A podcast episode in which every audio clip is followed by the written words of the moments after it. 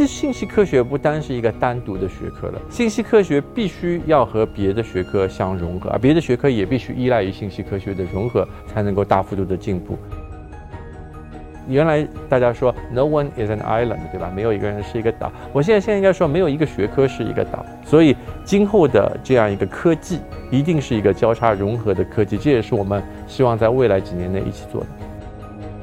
其实创新和突破本身它是非常困难的。首先你要有面对失败的勇气。所谓的创新一定是会有失败的，不可能一蹴而就，一下子就成功的。我始终认为科技本身并不可怕。我觉得可怕的倒是人不去去思考，就是科技会带来什么样的后果，这个事情是比较可怕的。但是我觉得人会用一种新的方式去适应它，去认识它，去。感受它，甚至于去用它来怎么来改变这个世界，是把这个世界变得更好。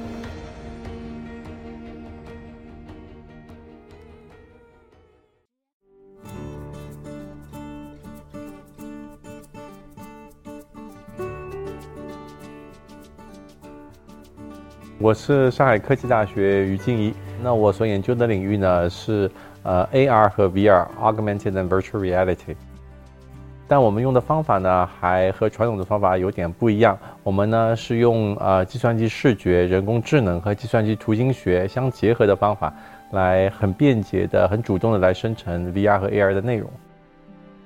我们呃所做的 AR 和 VR 呢，就是虚拟现实和增强现实呢，就是想把整个物理世界数字化。你可以想象一下，我有一个物理世界的人，我可以怎么样把它变换成一个数字世界的人，而他看上去呢和你是一模一样的。我觉得就是在我所做的这个领域叫计算机视觉，我们是用呃计算的方法来产生让视觉觉得这个非常美的这样一个感受。这个美呢体现在多个角度，比如说三维的几何是一种美，三维物体的它的材质它也是一种美。那从计算的角度来说，如何能够非常有效的能够复现三维的几何和三维的材质，这是一个非常困难的一个数学问题。那么，通过在过去二十年的这样一个技术的积累呢，现在呢有很多新的技术和算法，包括在深度学习在内，它能够非常呃有效的能够把三维世界的物体呢能够呃三维化。这个三维化呢可以通过几何计算，也可以通过啊 machine learning 啊计算机的这个机器学习能够学出来。这都是在过去二十年里技术的突飞猛进。那从材质的角度来说呢，啊我们现在可以提出一种叫做 data-driven model，就是基于数据的模型。那传统的美啊，它是通过一个完整的数学公式来表示。他说：“我这是一个什么样的材质，所以它是美的。”但实际的生活中呢，人并没有这样一个完美的数学公式，而是通过从各个角度去观看这样一个物体，说：“哎，它是很美的。”这是一个数据驱动的这样一个模型。那现在呢，整个我们领域呢，都逐步的从数学慢慢的过渡到了用数据驱动的一个模型来形容什么是美。我其实，在呃上海交大是读过的。然后我在上海交大的时候呢，我上过这个计算机图形学的课。然后上课那个老师其实非常有名，或现在非常非常有名，叫于勇。于勇老师，于勇老师是现在是带了几乎中国最优秀的 ACM 班的那个学生。当时我们还没有 ACM 班，然后于勇老师就是给我们上了图形学的课。那那个图形学的课上过以后呢，我我觉得我对图像这件事情。非常非常感兴趣，所以我就决定要做图像这个 topic 这个领域。去了加州理工以后呢，哎，当时我就开始做一些小的尝试，包括我当时自己做了人生的第一个初创公司，虽然不是很成功，但是当时尝试了自己做了第一个初创公司，就是叫 QuickTime VR。大家现在觉得很很很很很 familiar 很熟悉的，用手机拍一个全景，当时就是用照相机来拍全景，然后进行拼接成三百六十度。这是在一九九九九年就做了这样一件事情，但是当时就会有很多的问题，比如说二零一六年当中有一个 VR 的 bubble，VR 的泡沫，因为很多初创公司号称说我拼一个三百六十度全景就是 VR，其实完全不是。我们在一九九九年做了以后发现。人的观感很差，因为既没有三维的视觉，也没有像人眼一样动态对焦，更没有沉浸式的走入，什么都没有，所以这样一个观感非常差，造成了一二零一六年的这样一个 bubble，这样一个泡沫。I like conversations with people like you. People more than others. 大家现在非常热的是 AI 嘛，就是人工智能的嘛。其实人工智能已经有超过六十年的历史了。在一九五六年达特茅斯会议 （Dartmouth Conference） 的时候呢，其实这些先驱们就提出了要把这个人工智能的解决啊分为三块。这三块分别是感知，叫 sensing；然后呢，认知叫 cognition；最后一块叫行为，叫 action。这三块呢，其实分别表述了我们能够认识到三维世界，怎么去分析三维世界，怎么去改变三维世界。其实这三块就奠定了计算机视觉的一个核心的一个基础。因为感知就是新一代的传感器，那么认知就是新一代的算法，包括在深度学习在内。那么行为呢，就是比如说机器人也好，或是展现的方式也好，visualization 也好，投影也好，这都是展现的方式。那现在呢，在过去的五到十年内的，特别是过去的五年内的，由于深度学习的高速发展，数据驱动把这三块东西第一次真正的融合在一起了。从感知的数据到大数据产生以后的高速高效的一个分析方法，也就是认知，到最后把这些数据展现出来的方式，不管是机器人还是这个新一代的 AR 和 VR 的展现方式呢，这些 action 呢都能够无瑕疵的串联在一起。所以这是一个新的一个时代。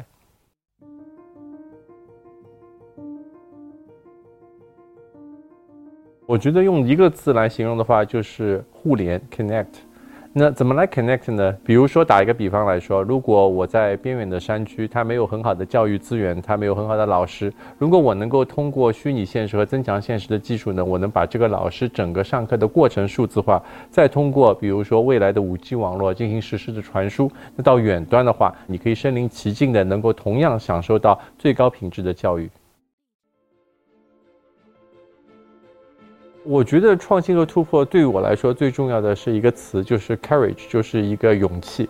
因为呃，其实创新和突破本身它是非常困难的。比如说，首先你要有面对失败的勇气。所谓的创新一定是会有失败的，不可能一蹴而就，一下子就成功的。那么面对失败，那么怎么样有一个勇气能够进行新一代的尝试？所以这是第一点。第二呢，是要有勇气变得不同，be different，因为。不可能每个人都做相同的东西，做相同的东西一定是不会有创新的，必须有所突破。比如说我们做的这些呃技术叫做基于光场的 AR 和 VR。这个光场这个概念呢，其实呃早在一九九六年的时候就已经被提出了。但是当时这样一个概念呢，因为它需要海量的数据，所谓的光场就是我要把整个三维世界所有的光线全都采集下来。那在当时呢是没有办法推进的，所以很多人都放弃研究这个光场这个项目了。那我呢一直和我的团队呢一直都在做这个光场，在过去二十年内都在做。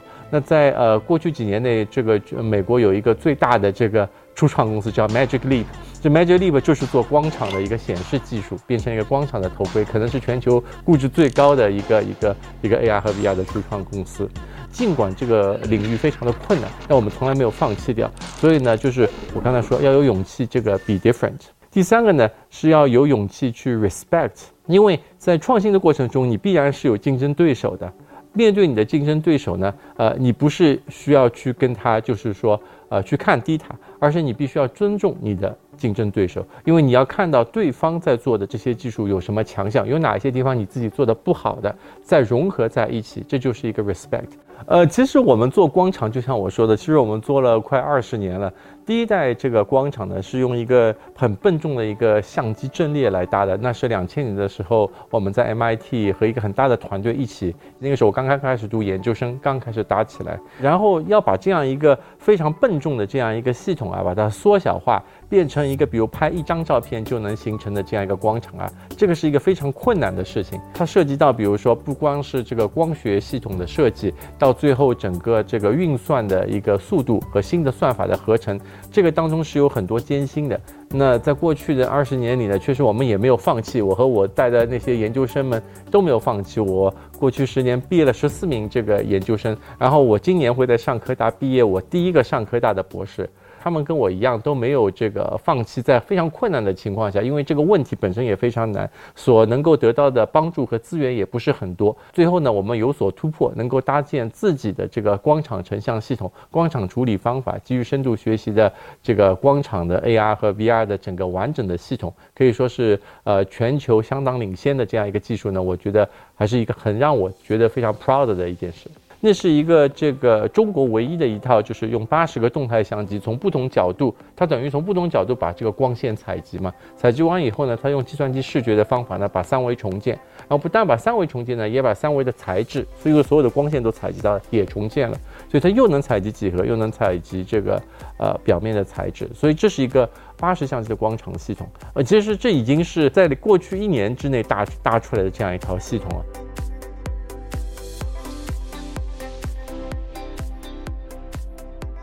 我们现在正在搭一个全球唯一的一套叫 Light Field Stage，那个地方我觉得 You will wow，整个设计就是非常前卫，仿造火星的 Camps 做的。在那里，我们正在搭建我刚才说到的二百三十个相机、一千六百个光源的这样一个 Light Field Stage 系统，全球唯一的一套这样一套系统。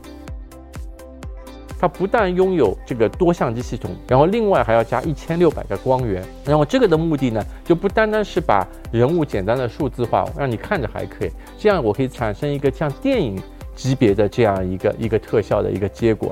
然后这套系统呢，在目前为止呢，全球只有两个地方有，一个在 Hollywood，在 L A 有一套，另外一套呢在 Edinburgh，在爱丁堡有一套。那我们将搭建成功在。这个全亚洲的唯一的一套这个光场的这样一个 light field 采集系统，然后这个是一个呃，可以今后希望很多的电影特效都会看到我们的身影了。传统的呃 VR AR 的内容啊，都是靠计算机生成的，叫 CG computer graphics CG 模型，就像卡通一样，它有一个模型师在那里建模型，建完以后呢，去调材质，去打光，去渲染。实时渲染的话呢，你模型也不可能很复杂，材质也不可能很复杂，否则没有办法实时渲染。那光场这个意思呢，就是把索性也不要去建模和渲染，直接把它拍下来。如果我有一个人，或者我有一件物物品，我通过多个视角对这个人和物品进行拍摄，拍摄完的这些数据直接利用，因为拍出来的是像眼睛看到一样真实的，只不过拍的过程中你是不连续的，你不可能拍到很连续，所以通过这样一个。拍摄的过程，再加后期的数学模型、深度学习的模型也好，三维建模也好，计算机视觉也好，再把它融合在一起，产生让你眼睛觉得，哎，我就在看的是一个真实的环境，或者物体，或者是人。这就是光场的核心概念。它之所以能够呃产生，就是比传统方法更好的，因为它是基于本身三维世界拍摄的一个结果的。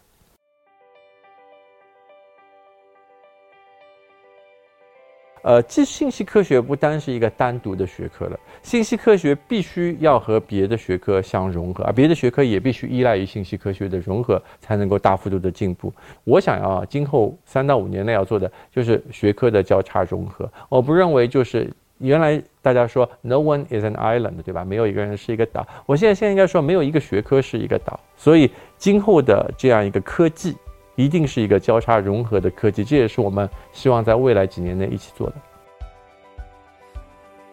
在任何一个时代啊，科技本身的发展啊，就是它必然会带来很多疑问，这件事情是必然发生的。just 想象一下，如果在两百年以前，如果你现在看到现在的人在开着车，你会是一个什么样的感受？你是不是有很多很多伦理上的问题在里面，对吧？两百年以前，再回过头来看，如果我在电视里面，大家看着我这个 show，又是怎么样一个感受？所以我认为科技本身并不可怕。我始终认为科技本身并不可怕。我觉得可怕的倒是人不去去思考，就是科技会带来什么样的后果，这个事情是比较可怕。但是呢，我在至少人 survive 了两千年，对不对？能够知道它能够 adapt，能够 adapt to 适应性这些一些新的 technology 的一个生成。所以呢，我对于人还是比较 confident 的，就是这些 Black Mirror 里面讲到的那些 technology，I think 它一定会实现的。首先，但是我觉得人会用一种新的方式去适应它，去认识它，去感受它，甚至于去用它来怎么来改变这个世界，是把这个世界变得更好。